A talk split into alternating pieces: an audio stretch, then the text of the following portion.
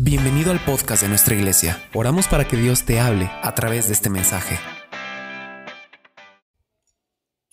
Bueno, eh, no me acuerdo dónde prediqué. El domingo estuve predicando en una iglesia en la tarde. No me acuerdo dónde prediqué. Ah, no, sí, ya me acordé. Fue el domingo por la mañana. Yo no prediqué a mediodía. Eh, predicó el pastor Felipe, como ya todos saben. Pero yo por la mañana sí di la enseñanza al grupo que yo tengo. Y algo que yo le decía a la iglesia, al grupo que yo tengo, es eh, ver cómo es triste mirar a muchas personas, eh, gente que en este tiempo ha muerto, ha perdido la vida no por el COVID, sino por la necedad. Eh, la ignorancia, la necedad, este, la ignorancia, la necedad eh, y la falta de entendimiento han sido factores que en verdad han llevado a mucha gente a vivir un desenlace triste en este tiempo. La necedad, la ignorancia eh, y la falta de prudencia o entendimiento. Son factores que en verdad han provocado desenlaces tristes en muchas personas. El COVID no ha matado tanta gente como vemos, sino también a veces ha sido lamentablemente la necedad de muchos de nosotros. Eh, cuando el Señor habla en la escritura y dice, Puesto que tenemos tales promesas, despojémonos de todo peso y del pecado que nos asedia. Cuando el Señor dice eso, el apóstol Pablo escribe, ¿está usted acá? Eh, amados, puesto que tenemos tales promesas, despojémonos de todo peso y del pecado, dice la escritura. Despojémonos de todo peso y del pecado. Y corramos, dice la escritura, la carrera que tenemos por delante. Y yo me quedaba pensando, porque está hablando de dos cosas, peso, diga conmigo, peso y pecado. Son dos cosas distintas. Hebreos capítulo 12, por tanto nosotros también, teniendo en derredor nuestro tan grandes nubes de testigos, despojémonos de todo peso y del pecado que nos asedia y corramos con paciencia la, la carrera que tenemos por delante. Y yo quiero hablar de en esta noche, no es lo mismo que enseñé el domingo en la mañana, pero es triste mirar eh, la necedad a veces en la que nosotros como seres humanos nos conducimos o nos manejamos. Y yo decía, eh, la necedad también ha matado a mucha gente. Y la Biblia lo dice, que la necedad es causa de muerte. La Biblia lo dice. Proverbios 10:21 dice, los labios del justo apacientan a muchos, mas los necios, por falta de entendimiento, mueren. Entonces la necedad, diga conmigo, la necedad causa muerte. Ahora, la necedad es un peso. Ser necio no es pecado, aparentemente, pero ser necio es algo muy delicado. Una persona necia es una persona cerrada, sin visión. ¿Por qué, es, ¿Por qué una persona es necia?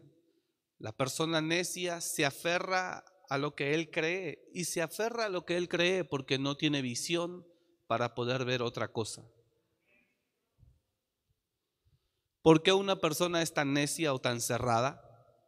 Porque no tiene visión para poder mirar otra cosa algo distinto. ¿Me está escuchando? Entonces, La necedad no solamente te puede causar la muerte o conducir a la muerte. La necedad es algo que Satanás utiliza. Porque la necedad evita que Dios cumpla su propósito en ti. Cuando hay una persona demasiado necia, Dios no puede hacer lo que quería hacer con ella. Cuando hay una persona demasiado cerrada, Dios no puede hacer lo que quería hacer con ella ni llevarla a donde le quería llevar. ¿Me está escuchando? Ahora, ojo con esto que le voy a decir. Hay personas demasiado necias disfrazadas de tener un gran conocimiento. Y conozco personas necias que creen que tienen un gran conocimiento y no se dan cuenta que están siendo engañados a sí mismos para no salir de donde están. Porque eh, la persona que cree que tiene mucho conocimiento o la que cree que lo sabe todo, tiende a ser una persona necia o cerrada. No sé si conoce personas que todo les huele mal, todo lo sospechan. Llega a un lugar y empieza a analizar, a pensar, porque cree que todo lo sabe, cree que le va a encontrar ahí cuál es la razón del secreto.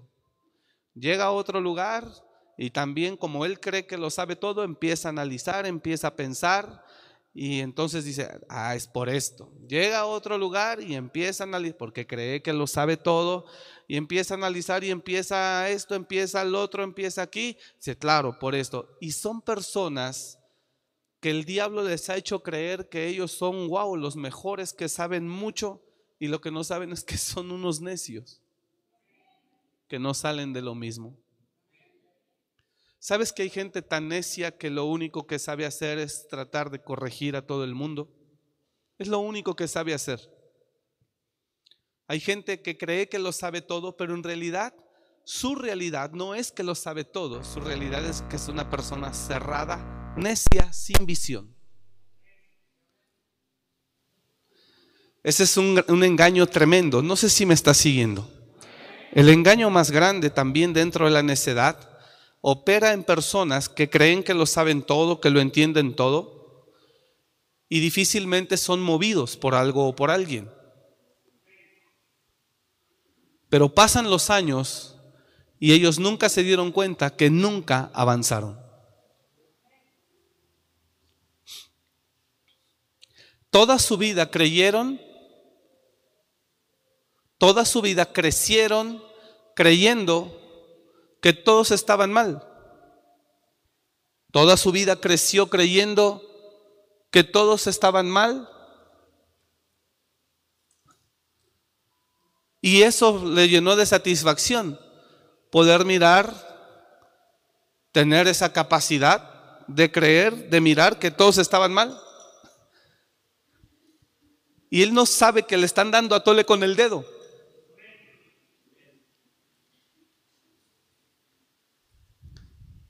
Ponga atención aquí. Porque el diablo lo llevó toda su vida haciéndole creer que él era muy bueno, muy inteligente, muy capaz.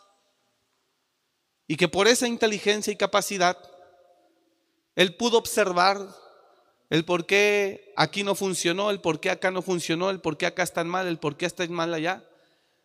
Y el diablo le hizo creer que él era el mejor, que él era muy bueno, y nunca pudo mirar que nunca salió del lugar donde estaba.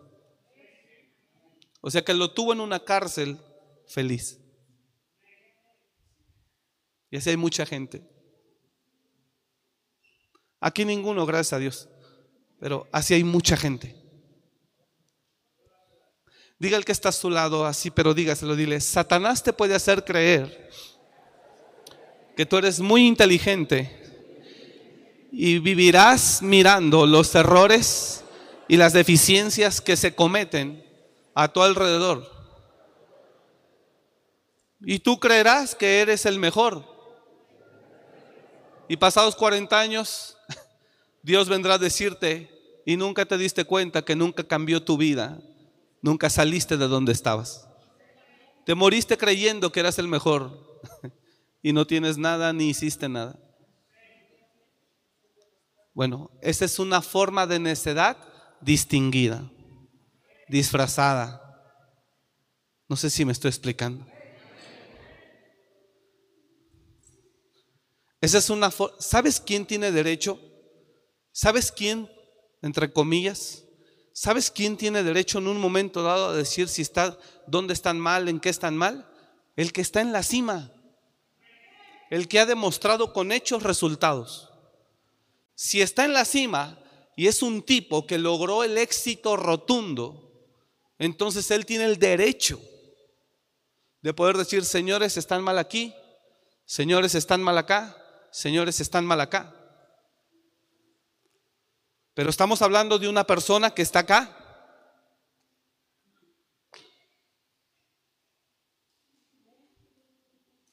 Pero si esa persona está acá abajo, igual que todos,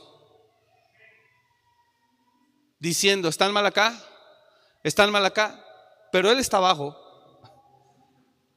A él lo engañaron, pero no se ha dado cuenta. ¿De qué manera lo engañaron, pastor? Le están haciendo creer que él es el mejor que Él es muy bueno. Pero la realidad es que es un necio que está cerrado.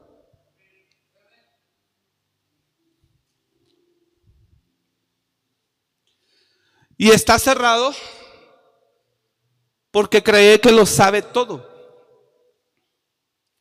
El que en verdad lo sabe es porque lo ha vivido y ha obtenido el resultado de lo que ha vivido. Entonces, le enseño esto porque necio no solo es aquel cerrado que ignora, también necio puede ser también aquel, puede ser también aquel que cree que lo sabe todo. No sé si me estoy explicando. En verdad.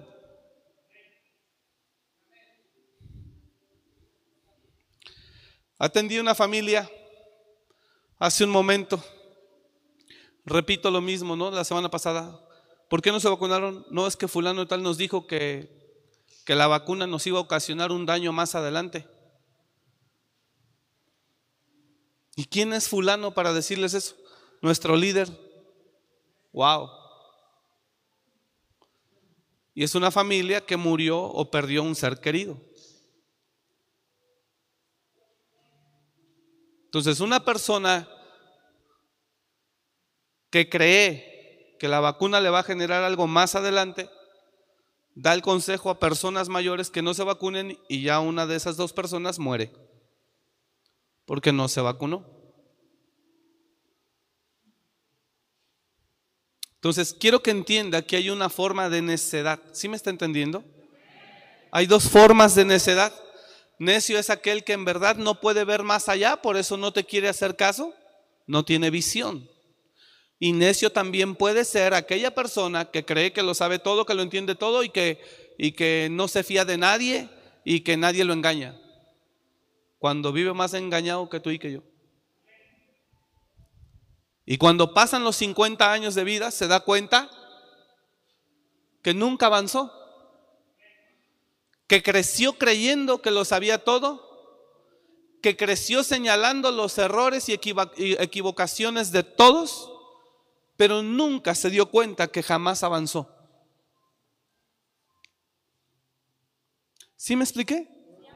Esa, esa, es una forma de una persona que se mueve en necedad. Entonces, cuando en Hebreos encontramos, así que amados, puesto que tenemos promesas, nubes de testigos alrededor nuestro, despojémonos de todo peso y del pecado.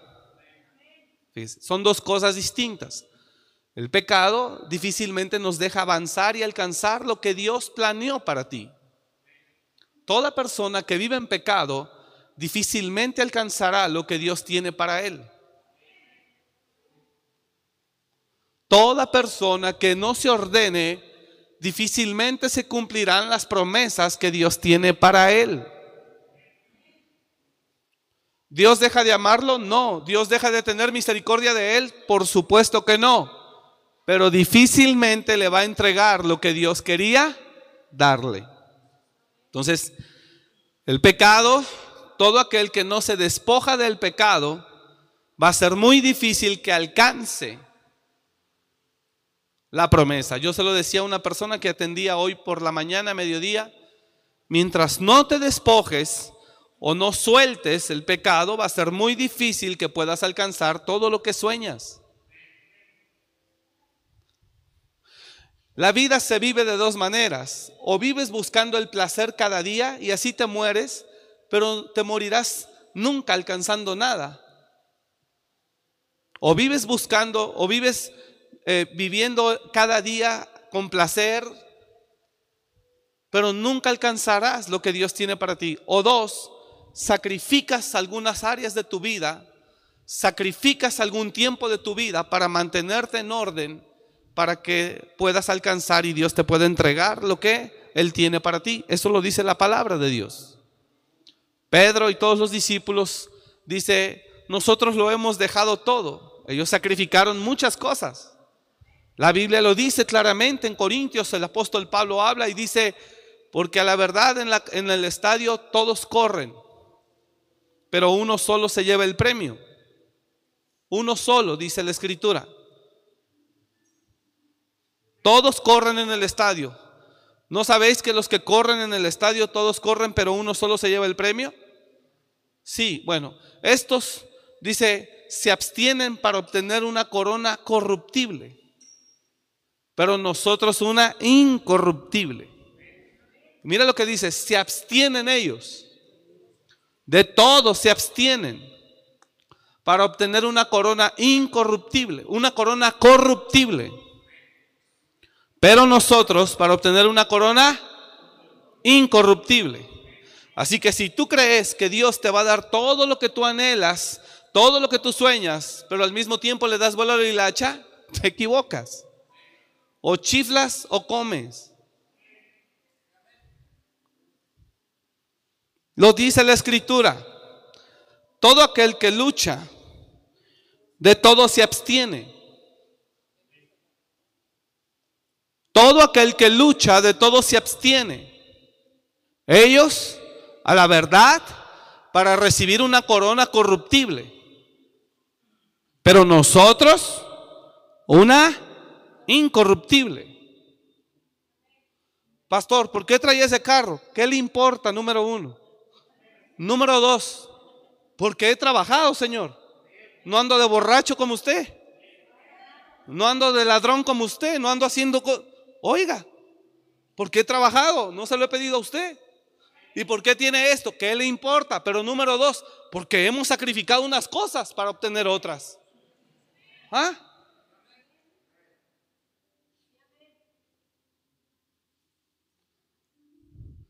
El problema de los cristianos de hoy, no me quiero desviar del tema, el problema de los cristianos de hoy, digo, aquí no hay ninguno, gracias a Dios, pero el problema de los cristianos de hoy es que quieren chiflar y comer pinole. Quieren fornicar, adulterar, andar de mundanos y que Dios los bendiga y les alcance todas las promesas. Josué fue muy claro y dijo, Decidid hoy a quién sirváis. ¿A los dioses del mundo, a los amorreos? ¿O a Jehová? Decidid. A una persona le dije hace unos días, ¿quiere una buena mujer porque se siente solo? Qué bueno, me alegra. Guárdese. Porque esa buena mujer que usted anhela también merece un buen hombre porque me dijo que no la quiere ya toda correteada, que ya con un segundo ajuste y cosas así. Y le dije, bueno, entonces si usted no quiere una mujer correteada, si usted no quiere una mujer correteada, si la quiere casi cero kilómetros, pues entonces también esa mujer que se guardó merece un hombre cero kilómetros. Pero nomás, el, el punto aquí es, ¿sí me está entendiendo? El punto aquí es que queremos una cosa y también la otra. Y en la vida no se puede eso. Cometemos errores, pecamos, tropezamos, sí, pero no nos mantenemos ahí, nos levantamos. nos ordenamos, nos alineamos, nos corregimos para ir a alcanzar lo que Dios nos ha prometido. El cristiano de hoy no. Quiere servir a Dios, pero también quiere tener acá. Oiga, mire lo que dice la escritura. Que los corredores en el estadio, todos luchan. Y ellos de todos se abstienen, dice. O sea, hasta una persona, el Canelo Álvarez que gana en una pelea 40 millones de dólares, meses se guarda, meses se abstiene. Ni intimidad sexual tiene con su esposa los días previos a la, a la, a la, a la pelea. Se concentra, se abstiene. No, nosotros somos los que queremos torcer la palabra. Queremos todas las promesas de Dios, todas las bendiciones de Dios. Todas las promesas de Dios, todas las bendiciones de Dios, todo lo que Él me prometió. Pero yo también quiero seguirle dando vuelo. No se puede así. ¿No sabéis que los que corren en el estadio, todos a la verdad corren, pero uno solo se lleva el premio? Corred de tal manera que lo obtengáis.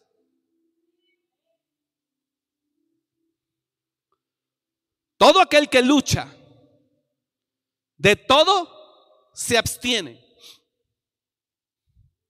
Ellos, a la verdad, para recibir una corona corruptible.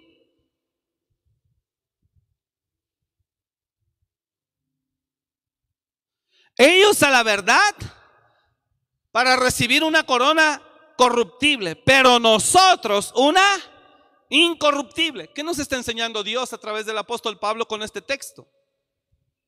Que para si quieres algo, tienes que esforzarte y pagar un precio.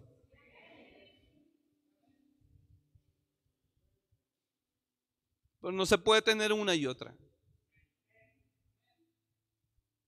¿Me está siguiendo? Sin embargo, hay mucha gente que cree que sí, que puede andar como quiera, hacer lo que quiera y que Dios lo va a bendecir. Mira hermano, una cosa es esforzarnos para alcanzar lo que Dios nos prometió. Y otra cosa es que aunque no haga todo lo correcto, Dios va a apartarse de mí y no va a tener misericordia de mí. Ahora, si usted quiere vivir de la misericordia de Dios, pues está bien, es su vida. Pero la misericordia de Dios no es una vida de bendición. Te equivocaste o te engañaron si te dijeron o te hicieron creer que el vivir de la misericordia de Dios es vivir bendecido. No, la misericordia de Dios no tiene nada que ver con la bendición de Dios. Son dos cosas distintas. El apóstol eh, está hablando y dice, todo aquel que lucha, de todo se abstiene. Ellos a la verdad para recibir una corona corruptible. Pero nosotros una incorruptible. Y cuando tú eres cristiano, vas y haces lo incorrecto primero y después vienes y dices, retomo el tema, y después vienes y dices, no, ya ahora sí nos vamos, le vamos a echar ganas, pero, pero ya estamos juntos, ya ahora sí hice lo que quería. Lo que tú no tienes idea es que vas a correr la carrera con pesos espantosos detrás de tu espalda. Sí, porque es bien fácil, ¿no? Estoy en el camino, pero me revelo un poquito, voy, hago lo que quiero y después ya quiero regresar al camino. Ahora sí, Señor, te quiero servir. Dice el Señor, ¿tú crees que yo no me di cuenta cuando te saliste del camino, fuiste, hiciste lo que quisiste y quieres regresar acá? Ahora será lo que tú mismo fuiste a hacer, una espina en tus zapatos, una piedra, una piedra en tus zapatos, una espina en tu costado. La carrera no se corre con espinas ni con piedras. La carrera no se corre con pesos.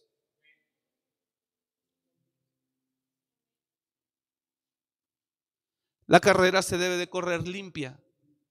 Y el que no lo quiera hacer así, bueno, pues cada quien corre su carrera como quiere.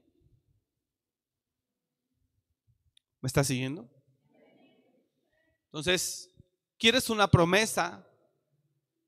¿Quieres una promesa? Ahora, ¿quiere que le diga cuál es el engaño de Satanás ahorita, ahorita en este mundo? Que aunque andes en pecado, tú estarás bendecido, próspero y con dinero. ¿Sabes para qué? Para que te haga más daño del que te imaginas.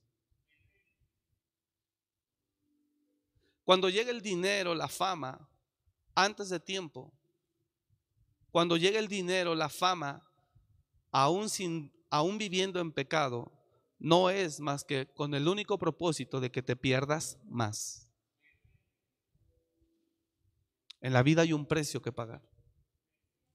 Y lo dice Apocalipsis, no me quiero desviar del tema, pero lo voy a leer rápidamente. Mire lo que dice Jesús, porque es el que dicta a Juan el Apocalipsis. Y Jesús da un mensaje a las siete iglesias. Y todo ese mensaje es el mismo a las siete iglesias. Primero les dice muchas cosas. Comienza el primer mensaje a la iglesia de Éfeso. Capítulo 2, verso 7. Mira lo que dice. El que tiene oído, oiga lo que el Espíritu dice a las iglesias. Y mira lo que dice. Al que venciere, le daré a comer del árbol de la vida, el cual está en medio del paraíso de Dios. ¿A quién? No le oigo. ¿A quién?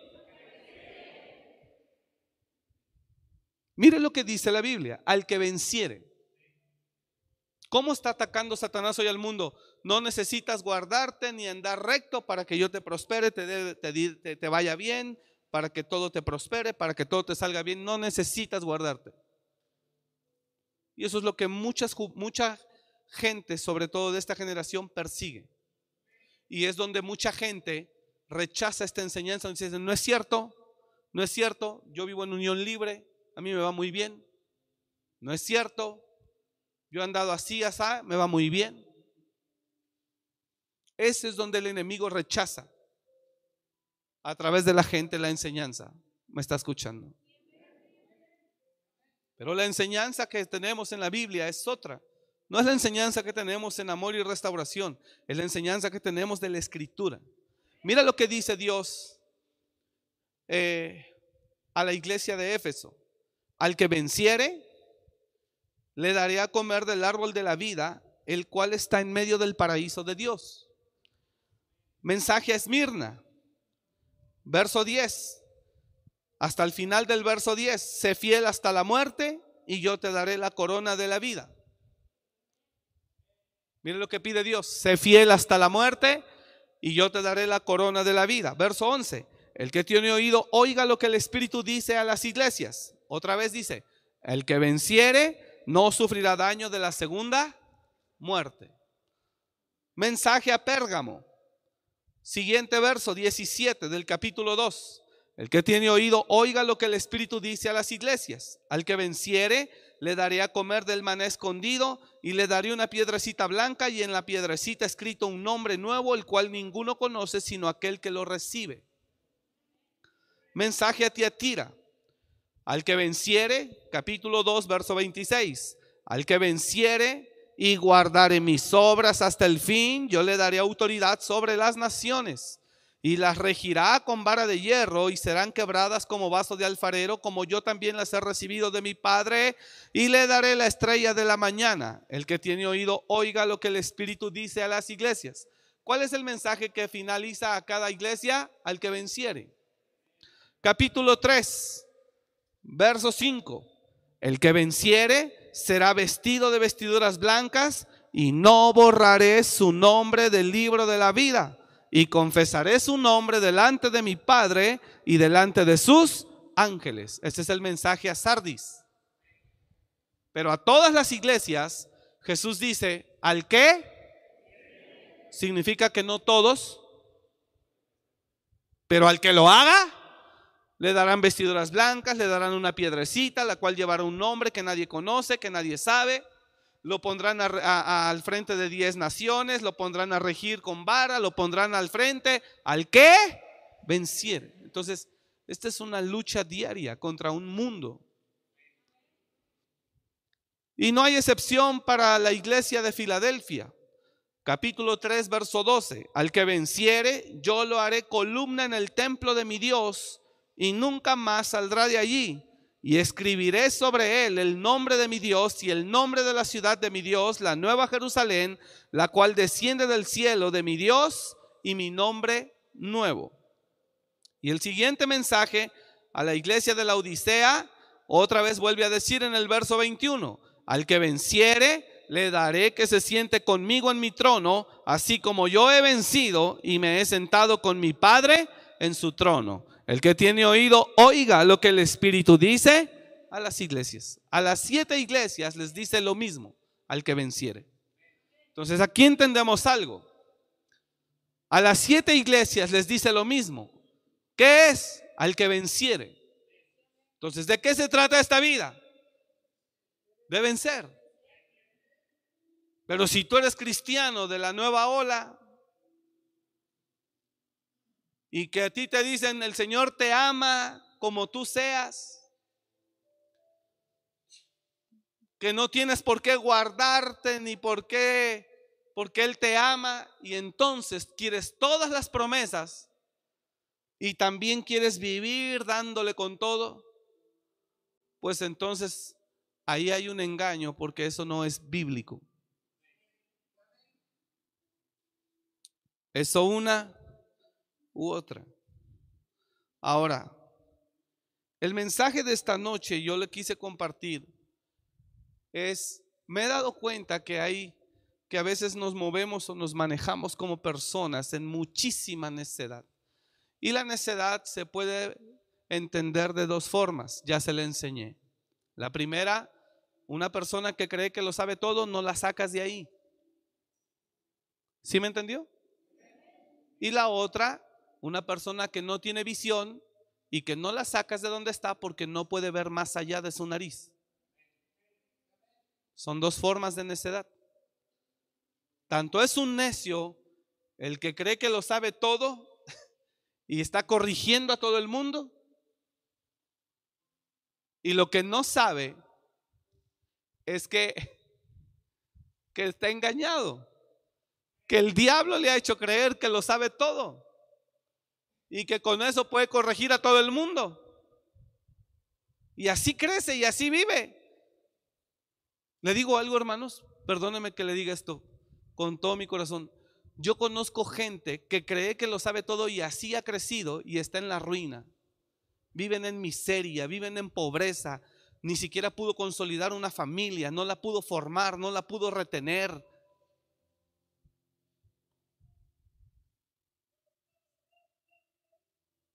pero cree que lo sabe todo. Si lo supiera todo, tendría una familia. Si lo supiera todo, no estaría en la condición en la que está.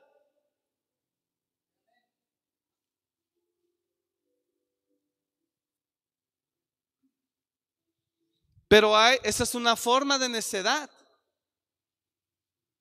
Para muchos que les hace creer el diablo que lo saben todo, que lo creen todo, lo entienden todo, pero nadie lo saca de su estado.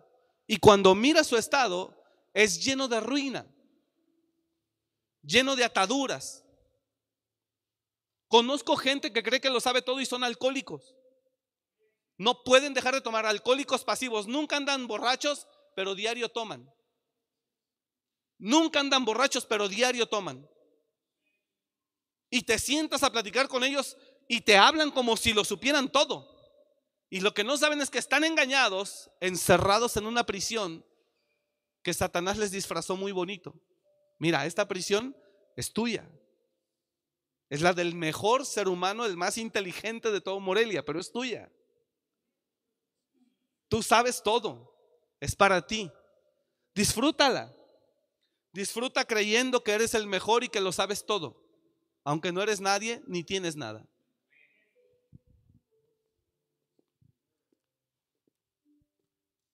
Aleluya. O dolió demasiado o no sé qué está pasando aquí. ¿Sí me explico? Entonces yo me doy cuenta cómo en este tiempo murió más gente. No solo murió gente por COVID, hermanos. sino también murió gente por mucha necedad, por mucha ignorancia, por mucha falta de entendimiento. No solo por el efecto de un virus, sino por mucha ignorancia, necedad y falta de entendimiento. Eso es lo que yo miro. Hay mucha gente que se ha cerrado completamente. Y cuando la Biblia habla de pesos y de pecado, el pecado ya lo expliqué, difícilmente alcanzarás las promesas que Dios tenía para ti viviendo una vida de pecado. Difícilmente. Difícilmente alcanzarás lo que Dios tenía para ti viviendo una vida de pecado. Difícilmente. Pero también difícilmente llegarás y obtendrás la promesa con pesos en tu espalda. Se te puede ir la vida y por los pesos no corriste como debías y te ganó el tiempo.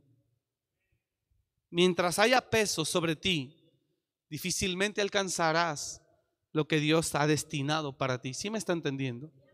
¿Cuáles son esos pesos, pastor? La necedad es una de ellas. Lucas capítulo 15. Lucas capítulo 15, verso 11, una historia muy conocida por usted. Vamos a poder entender un poco a profundidad esta historia. Nada, nada, nada del otro mundo, todo muy sencillo. Solo le vamos a meter un poco de entendimiento. Compréndalo aquí, por favor. Lucas capítulo 15, verso 11. Mire lo que dice la escritura. Si lo pegas, por favor. Dice la escritura, también dijo, un hombre tenía dos hijos. Es Jesús el que está enseñando. Y el menor de ellos dijo a su padre, Padre, oiga esto, espero que llegue. Abra Lucas capítulo 15, verso 11, porque necesito que leamos con entendimiento, por favor.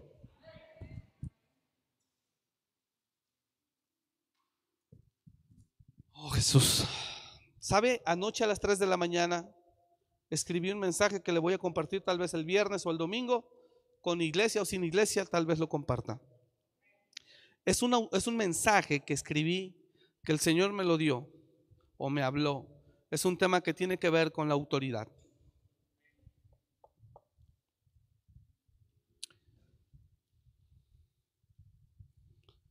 Y el mensaje le puse por título, Habla todo cuanto te mande. Ya después le voy a comentar el mensaje y usted sabrá por qué el título. ¿Ya está ahí en Lucas capítulo 15? Bueno, voy a avanzar rápido. Mire lo que dice la escritura. También dijo, un hombre tenía dos hijos. Vamos un poco a profundizar en esta historia.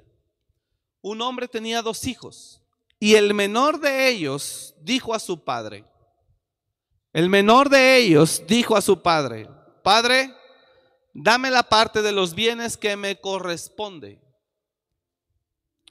Y les repartió los bienes.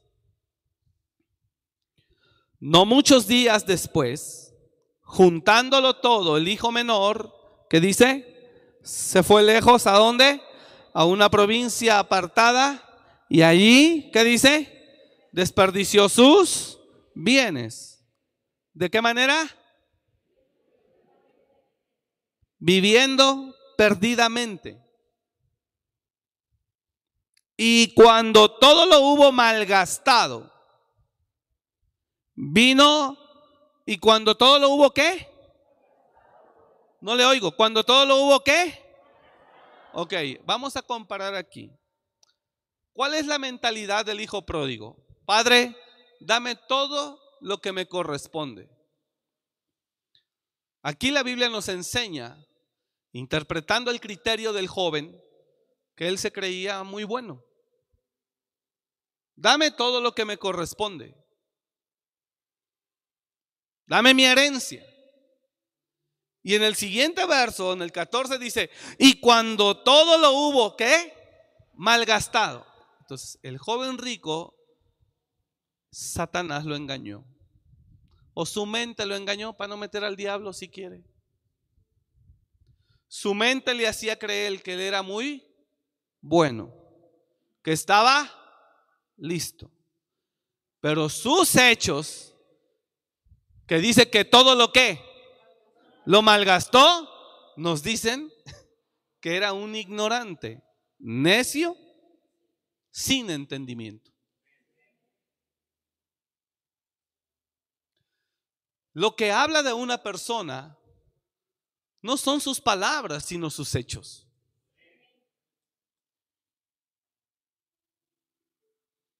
Para hablar, le aseguro que todos somos muy buenos. Para arreglarle la vida al de enfrente, todos somos los mejores consejeros.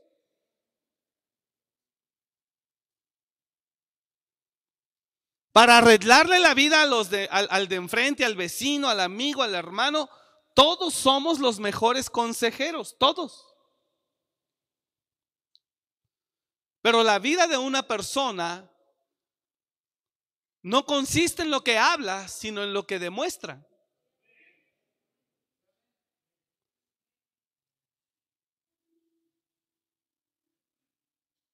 Y lo que demuestra esa persona es lo que le da peso a ella misma. Hablar, todos hablamos.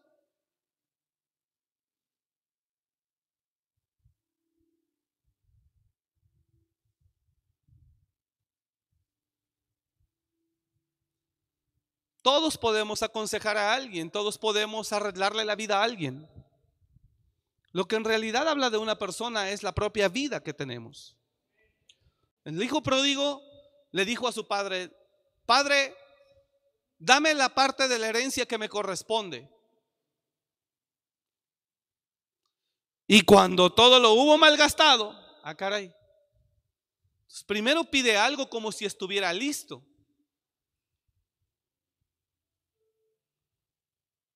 Y después en el verso 14 nos damos cuenta que no estaba listo.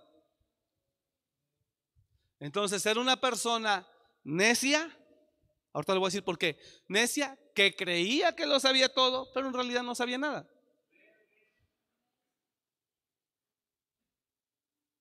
Y peor termina, aparte de que malgastó todo, termina su estado peor, humillado.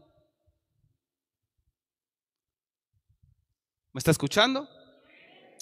Ahora vamos a imaginar un poco. ¿Por qué el hijo menor le pide al padre que le dé mejor su herencia porque él ya se va? Porque tal vez el hijo pródigo le gustaba la fiesta, le gustaba cotorrear, le gustaba llegar tarde, le gustaba no someterse, le gustaba... Y yo creo que el papá estaba encima de él, dale y dale y dale ahí, hijo esto, hijo el otro, no puedes estar llegando tarde, no puedes estar acá. Y yo creo que el hijo, el hijo menor se harta de que su padre esté frieguele y frieguele y frieguele. Que le dice, ¿sabes qué? Ya me tienes cansado. Estamos imaginando, ¿ok? Ya me tienes cansado. A mí déjame hacer mi vida. Y el terreno que dijiste que era para mí, pues dame las escrituras porque yo ya me voy. queremos pensar, conociendo la vida diaria en la que vivimos, que el hijo pródigo se quiso ir por varias razones. La primera, porque se creía muy listo cuando no lo era. La segunda, porque se creía muy capaz cuando en realidad todavía no era capaz, pues todo lo malgastó. Y la tercera, porque tal vez él quería darle vuelo a la hilacha, pero en la casa de su padre no lo dejaban.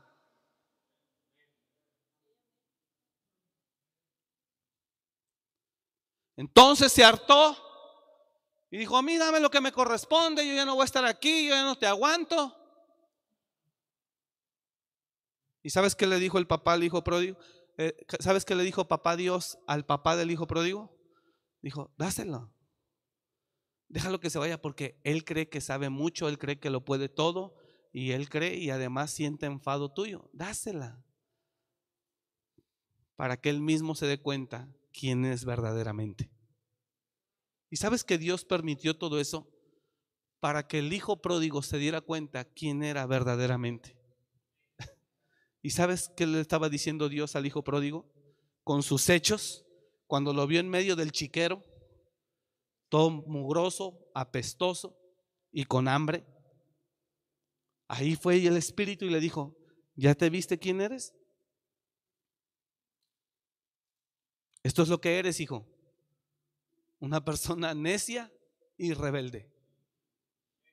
Que creía que lo sabe todo, pero por tus frutos es evidente que no sabes nada. Pero te tuve que traer aquí a un chiquero para que te des cuenta. Porque mientras estabas en el palacio, te sentías príncipe. Pero ¿sabes por qué eras un príncipe? Porque vivías bajo la protección de tu padre. Pero la bendición reposa sobre tu padre, no sobre ti. Así que si vivías en un palacio y te sentías príncipe, no era por ti, era por tu padre. Porque Él es el que pagaba la luz, Él es el que pagaba los criados, Él es el que pagaba el agua, Él es el que pagaba todo. Pero como tú no tenías ninguna de esas responsabilidades, por eso no entendías que tú no eres lo que creías.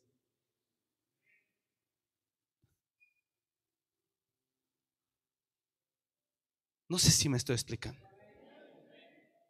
Entonces Dios permite que el hijo pródigo, ¡pum!, se vaya. Y cuando lo hubo malgastado todo, ah, entonces primero pide herencia, pero porque se siente muy acá, y ya después lo malgasta todo, entonces ya no era tan acá como él creía.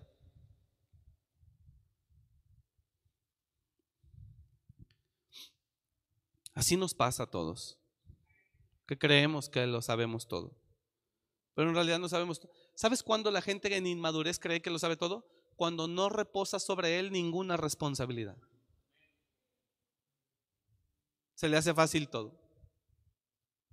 Pero cuando empieza a tener una responsabilidad, ya le piensa dos veces para renunciar al trabajo porque le gritaron. Cuando ya tiene una responsabilidad, ya la piensa dos veces para no ir a trabajar. Cuando ya tiene una responsabilidad y una familia que mantener, ya le piensa dos veces para no buscar trabajo o para quedarse sin. Porque es una persona que entiende la vida. ¿Me está escuchando? Y el hijo pródigo no entendía nada, pero creía que lo entendía todo. Bueno, avanzo y concluyo. Y cuando todo lo hubo malgastado, vino una gran hambre en aquella provincia y comenzó a faltarle.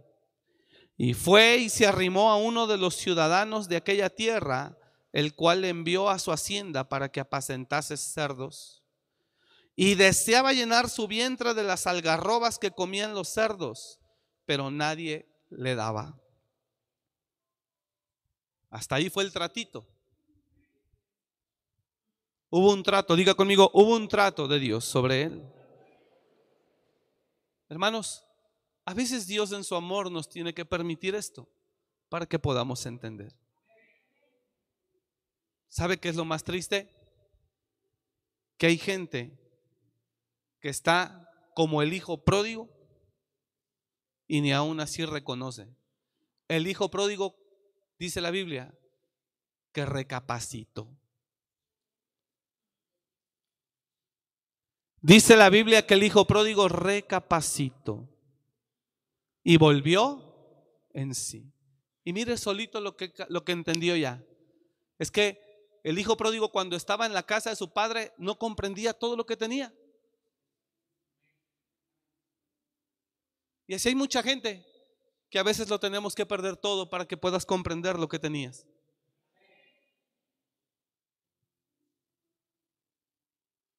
porque no queremos entender. Somos tan necios, tan cerrados, que no queremos entender. Y volviendo en sí dijo, ¿cuántos jornaleros, fíjese eso, cuántos jornaleros, o sea, empleados, en casa de mi padre tienen abundancia de pan? Y yo aquí, por sentirme muy fregón, perezco de hambre.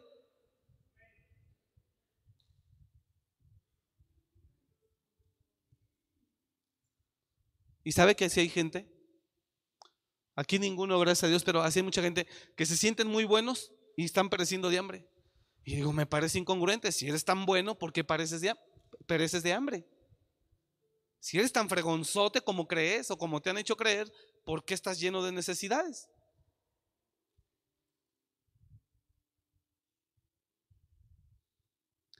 Pablo dijo que nadie tenga mayor concepto de sí mismo que el que debe tener.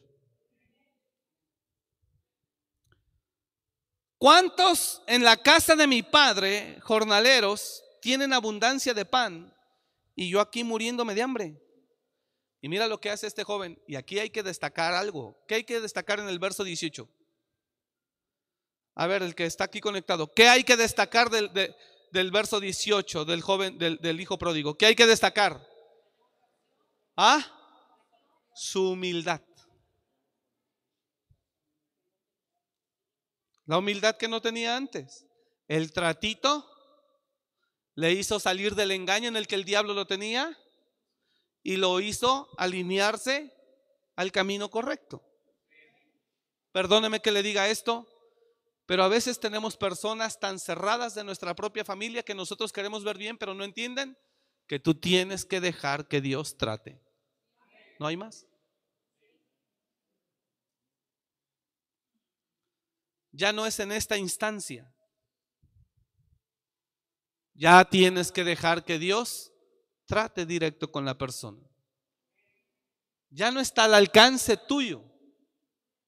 Y perdóneme que le diga, pero hay gente que en verdad, ¿cómo le echa ganas para que Dios trate con él? Pero le echan unas ganas bonitas, ¿no creas que? Se esfuerzan tan hermoso que habemos personas que no sabes cómo le echamos ganas. Le doy un consejo.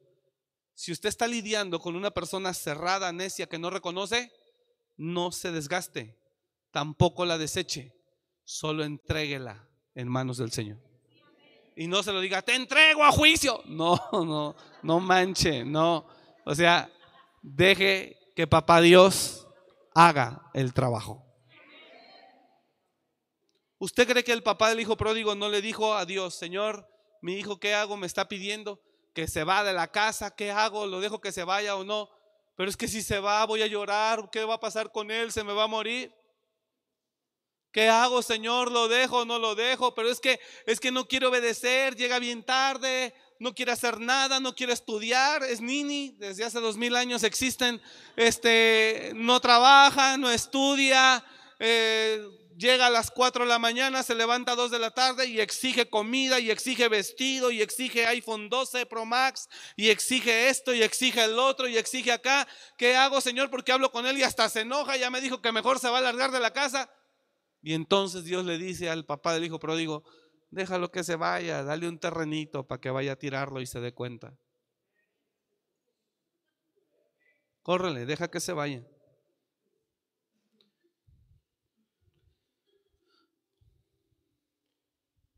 Y entonces Dios trató con él, como ya usted y yo vemos.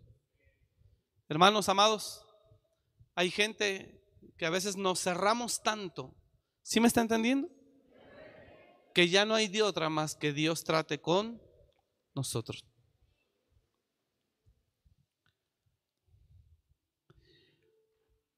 Pero hay que destacar que el hijo pródigo fue humilde. No batalló tanto. No batalló tanto. Bueno, a lo que dice la historia. Claro, eso no ocurrió en una quincena. No. Pasó tiempo. Pero de que Dios obra, obra. Tú tienes que entender que hay cosas que ya están fuera de nuestro alcance. Hay cosas que el pastor ya no le va a poder resolver, ya tiene que tomar Dios cartas en el asunto. Mire, mis papás me hablaban de Cristo, mi mamá, mi papá, yo no entendía, yo no entendía, yo no entendía, yo no entendía. Yo no entendía, yo no entendía, yo les daba muchos problemas, yo no entendía, yo no entendía. Y me acuerdo que un día no llegué a dormir, otro día tampoco. Y me acuerdo que ya después al tercer día llego, llego a querer ya bañarme, dormir y comer porque pues ya tenía días en la fiesta. Y así los jóvenes, ¿no? Los hijos y muchos también esposos quieren mujer, pero no, no me meto en esos temas mejor, pero este, eh, este, con eso ya lo entendió usted.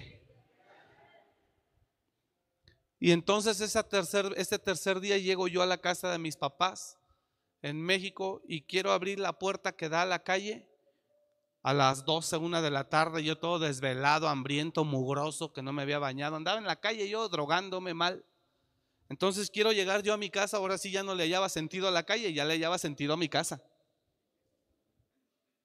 Y quiero abrir la, la puerta y la encuentro con seguro, con llave, a la 1, 12 del día. Y entonces me enojo y empiezo a tocar fuerte. Enojado el hombre, como viene de trabajar, que hasta exige. No, y así hay unos patanazos, digo, hermanazos, que este. Y estaba yo ahí. Y entonces la puerta que daba a la calle, pues obviamente separaba la cochera y la puerta de la, de la entrada ya a la sala está aquí. La, la puerta está allá. Y mi mamá abre, mi mamá con corazón de pollo. Pero ese día no sé qué le pasó al corazón, pero le cambió. Y me abre la puerta. Y, y me dice, ¿qué pasó, hijo? Le dije, ¿cómo que pasó? Ábreme. Ábreme. ¿Y quieres que le diga qué me dijo mi mamá? Me dijo, no, Omar, ya no. Busca a Dios, hijo. Tú sabes lo que tienes que hacer y que me cierre la puerta. Dice mi madre que cuando cerró la puerta cayó de rodillas llorando, pero que por primera vez me entregó en manos de Dios, dijo, te lo entrego. Pero no le voy a estar solapando esa vida. Dijo, no más. Me regresé a la calle, hermano, y ahora ya no me hallaba en la calle. Yo ya quería dormir, yo ya quería comer, yo ya quería descansar, yo ya quería recuperarme pero ahora no encontré cama, ni colchón, ni techo, ni comida. Y eso es lo que hicieron con el hijo pródigo, lo mismo. ¿Quiere calle? Córrale. ¿Cree que va a ser feliz allá con él, con aquella? Órale, pues, dele, córrale. Nos vemos aquí en 15 días según su nivel de orgullo.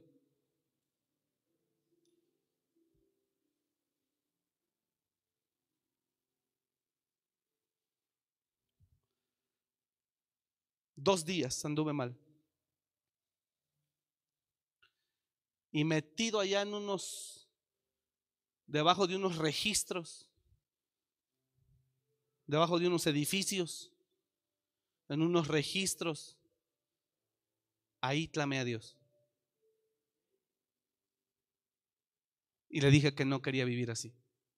Dos días después de que me cerraron la puerta. Y entonces Dios puso los medios para que yo fuera alcanzado por Cristo Jesús.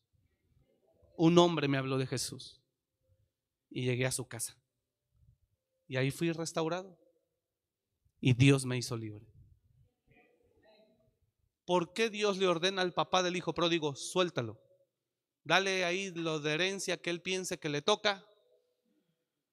Porque es necesario que él se dé cuenta allá afuera de lo que no es, que cree que es.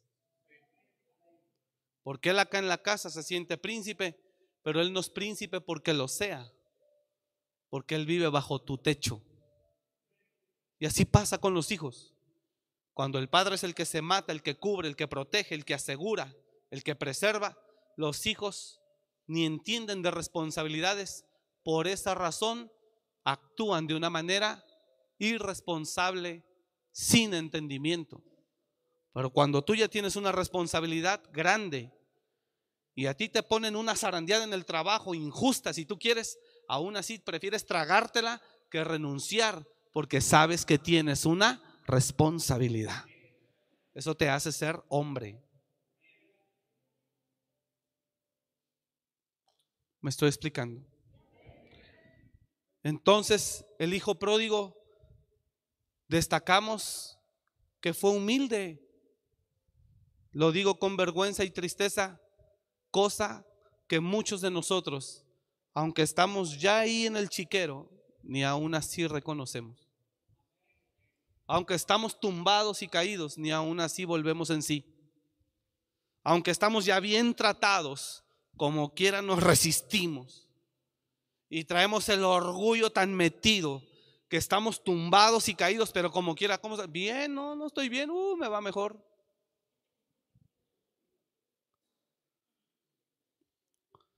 Un engaño tan grande. Nadie va a estar mejor que en su propia casa. Nadie va a estar mejor que con los suyos. Y nadie estaremos mejor como hijos de Dios que con el Padre. Y volviendo en sí dijo, ¿cuántos termino? ¿Cuántos jornaleros en la casa de mi Padre tienen abundancia de pan y yo aquí muriéndome de hambre? Me levantaré e iré a mi Padre. Me levantaré e iré a mi Padre y le diré, Padre, he pecado contra el cielo y contra ti. Ya no soy digno de ser llamado tu hijo. ¿Sabe? El hijo pródigo reconoció que deshonró a su padre hasta más no poder. Y por eso le dijo, Padre, he pecado contra el cielo y contra ti. Ni siquiera soy digno de ser llamado tu hijo, pero vengo tan necesitado que aunque sea te pido me des trabajo. Tremendo. A muchos les he dicho, hermana, deje que Dios trate. Hermana, hermano, deje que Dios trate. A muchos.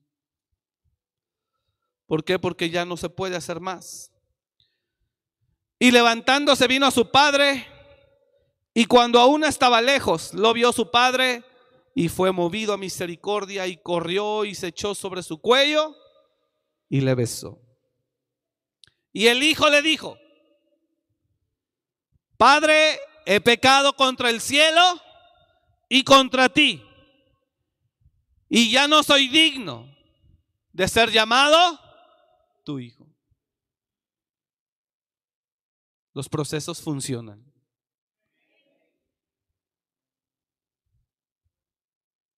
Así que deje de meter la mano, sáquela. Se la puede mochar el Espíritu Santo. sáquela.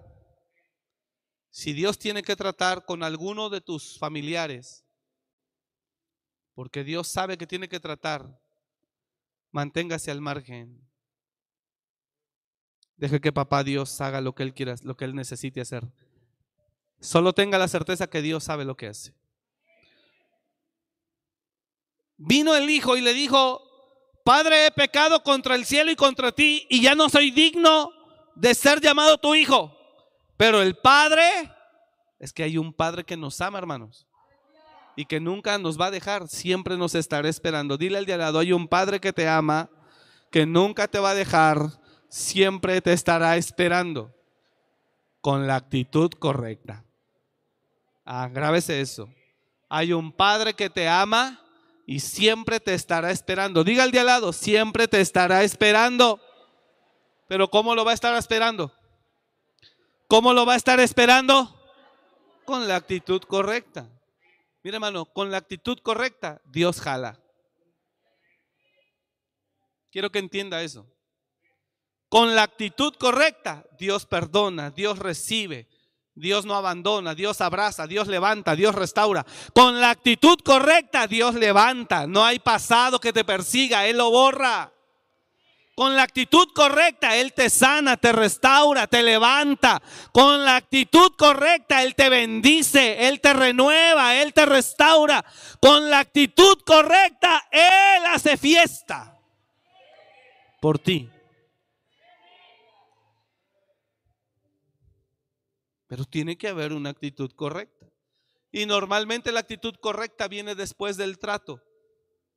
Y habemos personas que no queremos tener una actitud correcta, que estamos ya en el palacio del rey, pero estamos renegando. Y esto, y lo otro, y aquí, y acá, y pues no, y yo acá. Y Lo único que se está acercando es al callejón del cielo, llamado los fregadas. lo único que se está acercando, porque no tiene la actitud correcta, es a un tratito. ¿Sí me entendió? De veras, hermano. Y mire que cuando el Señor mete la manita, híjole, a veces está difícil, ¿eh? Sí, en serio. Porque la Biblia dice que si te tiene que sacar el ojo para que entres al cielo, te lo saca.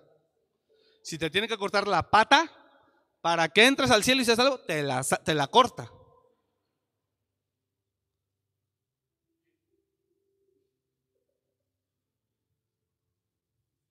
Y si lo tienes que perder todo para que te alinees, lo pierdes. Y si tienes que tocar fondo para que te ordenes, lo tocarás. Mira hermano, usted y yo no somos nada delante de Dios. Que si Dios hoy nos quiere para que entendamos meternos a un proceso de fuego, lo va a hacer.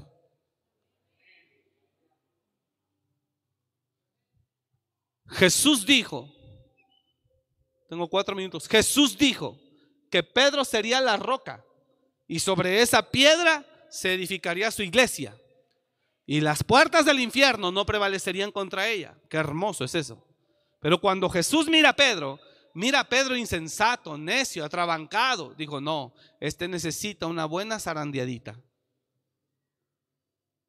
Para que termine de madurar, un fueguito para que termine de calentarse. Tú sabes que cuando un material tú lo estás fundiendo, le pones fuego, empiezas a moldear. Pero si no le sigues metiendo fuego, se, empieza a endurecer otra vez. Entonces hay que volverle a meter fueguito para que vuelva a aflojar y, y seguir continuando con el trabajo. Entonces Jesús miró que Pedro, para hacer lo que iba a hacer, imagínate, ¿qué es lo que iba a hacer Pedro? Sanar con su sombra. Pedro iba a sanar con su sombra, o sea, se iba a mover en un nivel de autoridad, de unción y de poder extraordinario. La gente le tenía tanta fe a Pedro que solamente querían que la sombra de él tocara los, los enfermos de ellos. Entonces el cielo miraba y vio a Pedro y dijo, no, a Pedro le hace falta una calentadita, una, una buena zarandeadita para que pudiera él comprender lo que iba a hacer. Y si le hablo de zarandeadas, nosotros no pudiéramos estar aquí sin ellas.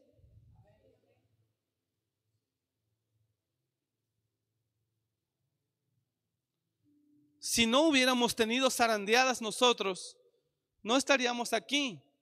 Y si no tenemos más zarandeadas, no estaremos allá.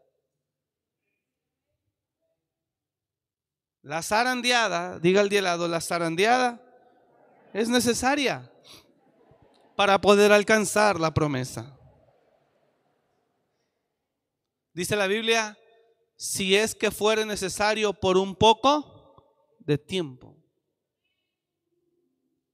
Y a veces es necesaria. El hijo pródigo, yo creo que el papá batallaba con él mucho no se quería ordenar, no se quería alinear, no se quería corregir, no quería obedecer, no quería respetar la casa. Yo creo que el papá batalló mucho con el hijo pródigo y el hijo pródigo no quería, no quería. Entonces lo tuvieron que procesar de esa manera. Resultado, humilde totalmente. Reconoció que había deshonrado a su padre al grado que no ni siquiera se quería llamar su hijo. Y a veces eso es necesario. Así que, hermanos, ¿por qué Dios nos tiene que tratar de esta manera? Ah, esto es cuando Dios tiene un plan para ti, pero tú te cierras o te llenas de necedad. Cuando una persona se cierra, pero Dios tiene planes con esa persona, Dios tiene que hacer algo para que la necedad, la forma de ser que tienes, no te impida alcanzar lo que Dios tiene para ti. Y entonces viene Dios y te golpea. Viene Dios y te da hasta que se rompa eso. Y que sigas tu camino. ¿Cómo te imaginas termino? A ver, dígame usted acá si está conectado. ¿Cómo te imaginas que fue la vida del hijo pródigo después de que regresó?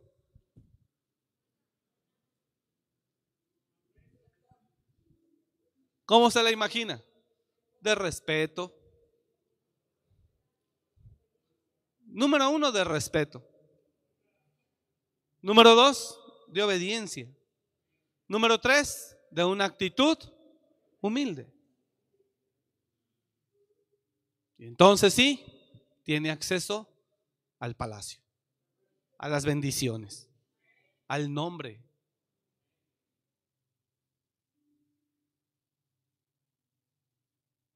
Entonces, claro, siempre habrá un padre que te esté esperando con la actitud correcta. Siempre. No importa lo que hagas, siempre te estará esperando con la actitud correcta. Puede decir amén la iglesia. Y verá que papá Dios lo levanta y lo bendice. Y la bendición de Dios no añade tristeza. Puede dar un aplauso a Dios.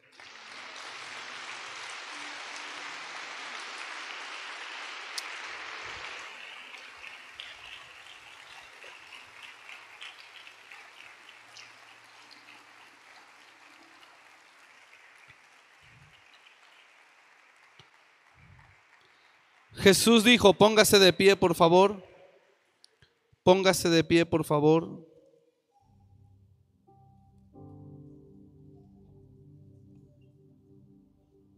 Mire lo que dijo Jesús, así como está de pie. Esto se lo digo para que no se desgaste de más. Tranquilo. Hay gente a la que le va a llegar su tiempo y a la que le va a caer el 20 en su tiempo tenga paz. ¿Me está escuchando? Porque también he tratado con mucha gente que se mueve en necedad manifestada a través de desesperación. Y quiere a fuerza, fuerza, fuerza, que cambie, que cambie, que cambie. Eso es necedad. Pero no necedad del que quiere que cambie, sino de usted que quiere que cambie. Diga al de al lado, a cada quien le va a llegar su tiempo. ¿Me está escuchando? Mire lo que dice la escritura en el Evangelio, Juan capítulo 12, verso 47. Si alguno oye mis palabras, mire lo que dijo Jesús, y no las hace, esto se lo digo para que usted lo entienda. ¿Vamos a obligar a alguien? No, a nadie. No, que ya no voy a ir a la iglesia. Está bien. No, que yo ya no creo. Está bien. Es puro esto, puro. Sí, está bien. Dale. Usted está pidiendo tratito. No se estrese. ¿Me está siguiendo? No se cargue, no se estrese. Porque a cada quien le llegará su tiempo. Si alguno al que oye mis palabras, mire lo que dice Jesús, 12:47 de Juan. Al que oye mis palabras y no las guarda, Mira lo que dice Jesús. Yo no le juzgo. O sea, no me enojo. No me molesto. Al que oye mis palabras y no las hace, yo no le juzgo. Dice, no pasa nada.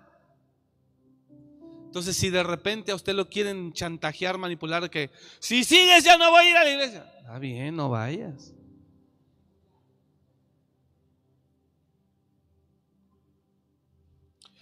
O si voy, mamá, a la iglesia, si me das esto. No, no, no, no, no, no, no vaya si no quiere. Al que oye mis palabras y no las guarda, yo no le juzgo. Porque no he venido, no he, no he venido a juzgar al mundo, sino a salvarlo. Siguiente verso. El que me rechaza y no recibe mis palabras, tiene quien le juzgue y se refiere al Padre.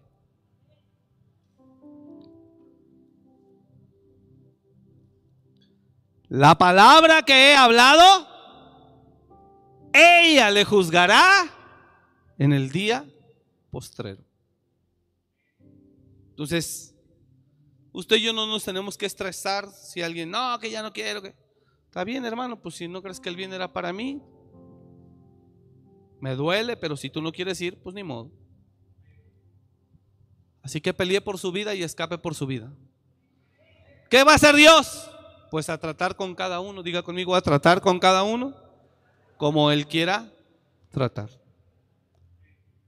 Le doy por testimonio, en verdad hermanos, hay gente que se va y regresa con sida, con cáncer, regresa con enfermedades terminales, regresa mal, en ruinas, sin familia, lo perdió. Hay gente que regresa así, pero es ganada para Cristo otra vez. Pero si en el principio le dices, no te vayas, no es de Dios que te vayas, eso no es correcto, y la persona no la haces entender eso, dices, bueno, ¿sabe que he visitado la cárcel? Visitamos la cárcel, ustedes lo saben, dos veces por año, tres veces por año, penal de alto impacto. Ahí hay dos iglesias, uno en el de mujeres y uno en el de hombres. Los internos, los pastores, la pastora es una interna con sentencia. Eh, el pastor del de varones también es un interno, también luchando ahí en proceso de sentencia o no sé. Eh, hablo con él cada semana. Y cuando llegamos a la cárcel me he encontrado gente internos, cuando hemos ido de tiempo en tiempo. Y una vez me encontré a uno que me dijo, hola pastor, ¿cómo está? Una mujer también nos encontramos en el femenil, ¿te acuerdas? Hola pastor, ¿cómo está? Ellos nos conocieron aquí en la iglesia, se congregaban. Hola hermana, ¿cómo está? Dice, pues aquí. Ahora, alto impacto solamente son dos delitos, asesinato y secuestro.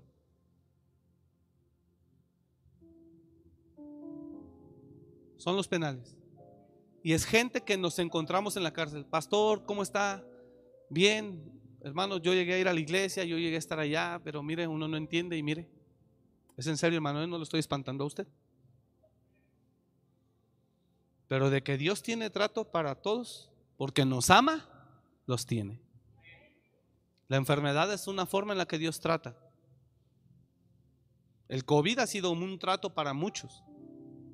Hay gente que ha estado en el mismo infierno, hermano, cuando está en la agonía del COVID. Varios hermanos nos han contado testimonio. La enfermedad es un trato. Dios usa. La prisión es otro. imagínense qué triste llegar, verlo y decirle, hijo hermano, pues lo bendecimos. ¿Y sabe qué me dijo uno de ellos? No miento, Dios lo sabe. Me dijo, uno no entiende, pastor, hasta que uno mira que las cosas suceden. Y mira, estoy aquí, me acusan tres secuestros, 115 años. No, 165 años, 55 por cada año, por cada secuestro. Obviamente apelan y están peleando, pero imagínate, ¿no? Que fueran 10 o 20 años en la cárcel. El pastor de la iglesia de varones, de la iglesia del, del centro de alto impacto, ya tiene cerca de 10 años ahí. Obviamente cuando entró no era pastor, pero conocía de Dios. Aquí sus padres se congregan con nosotros. Y Dios lo tocó ahí adentro. Y está luchando. Porque él andaba secuestrando. Hasta que lo agarraron. Y sus padres le hablaban de Cristo y él no entendía y no entendía. Entonces, de que, mire hermano, a Dios le sirve hasta el diablo. Y Dios le dice al diablo, por aquí, por aquí, dale hasta ahí. Y el diablo es más obediente que muchos cristianos. Es en serio. El diablo no hace nada más que Dios no le permita. ¿Y sabes por qué el diablo hace eso? Porque el diablo aprendió. Tocó a Jesús más de lo que se le permitía y perdió el poder y la autoridad. Dijo el diablo, ya aprendí. Ya nada más lo que tú me digas, eso haré.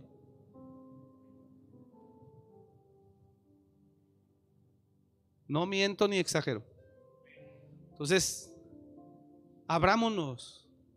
Cuídese de no estar en una actitud cerrada, necia. Yo le decía hace ocho días, le sugiero, si puede, vacúnese. Está muy fuerte todo esto ahora. Hoy atendí a una persona, dije, hermano, vacúnese, por favor. Dijo, sí, ya me inscribió mi hija. Dije, hágalo a la brevedad posible, cuídese. Amamos unos hermanos, ayer eh, partió su papá, aquí están los hermanos también y con todo el dolor de su corazón. Su papá partió. Le dije, me, habló, la, me habló la, la esposa del hermano, pastor, no tienen un tanque, lo comento como testimonio, no tiene un tanque. Le dije, no, hija. Dice, es que es para mi suegro. Le dije, ¿cuánto estás saturando? Dice, 36. Le dije, no, hombre, él ya ni con tanque, él necesita intubación. Llévenlo al hospital. ¿Cómo que 36? Antes no, no le ha dado un paro respiratorio. Dije, hija, me duele mucho, pero sí, pastores que les dijimos, no quieren, no quieren el mismo, no quiere. Le dije, hija, si no lo llevan, perdóname que te diga esto, si no lo llevan, dudo que pase esta noche.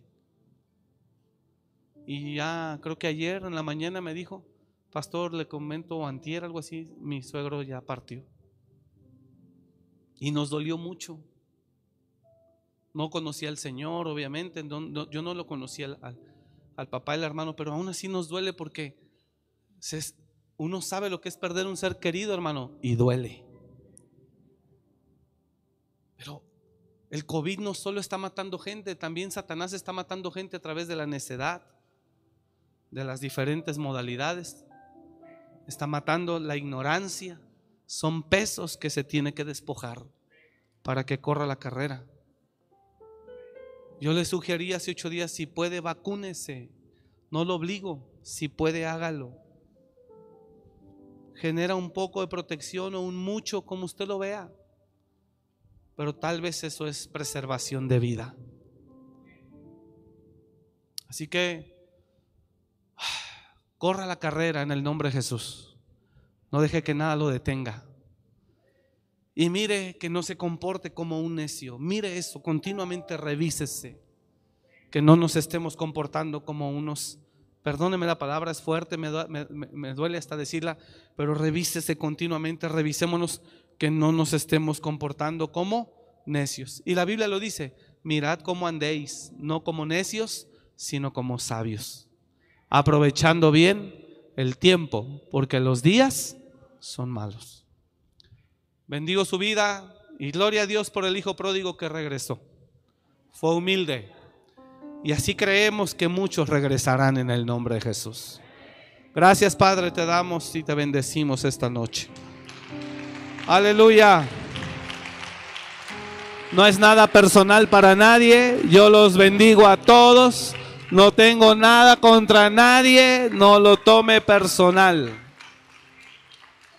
Señor, bendice a tu iglesia y llévalos con bien a casa. Y si tú quieres y así no lo permites, a través de las autoridades estaremos el día viernes aquí. Gracias Señor. Te alabo y te bendigo. Y bendigo a tu iglesia esta noche y te pido que lo prosperes, los prosperes en todo lo que hagan, pero sobre todo que los guardes en el nombre de Jesús. Gracias Señor. Amén y amén. Que Dios le bendiga. Gracias por venir. Gracias por escuchar este mensaje. Comparte y suscríbete. Para más información de nuestro ministerio visita www.amoryrestauracionmorelia.org.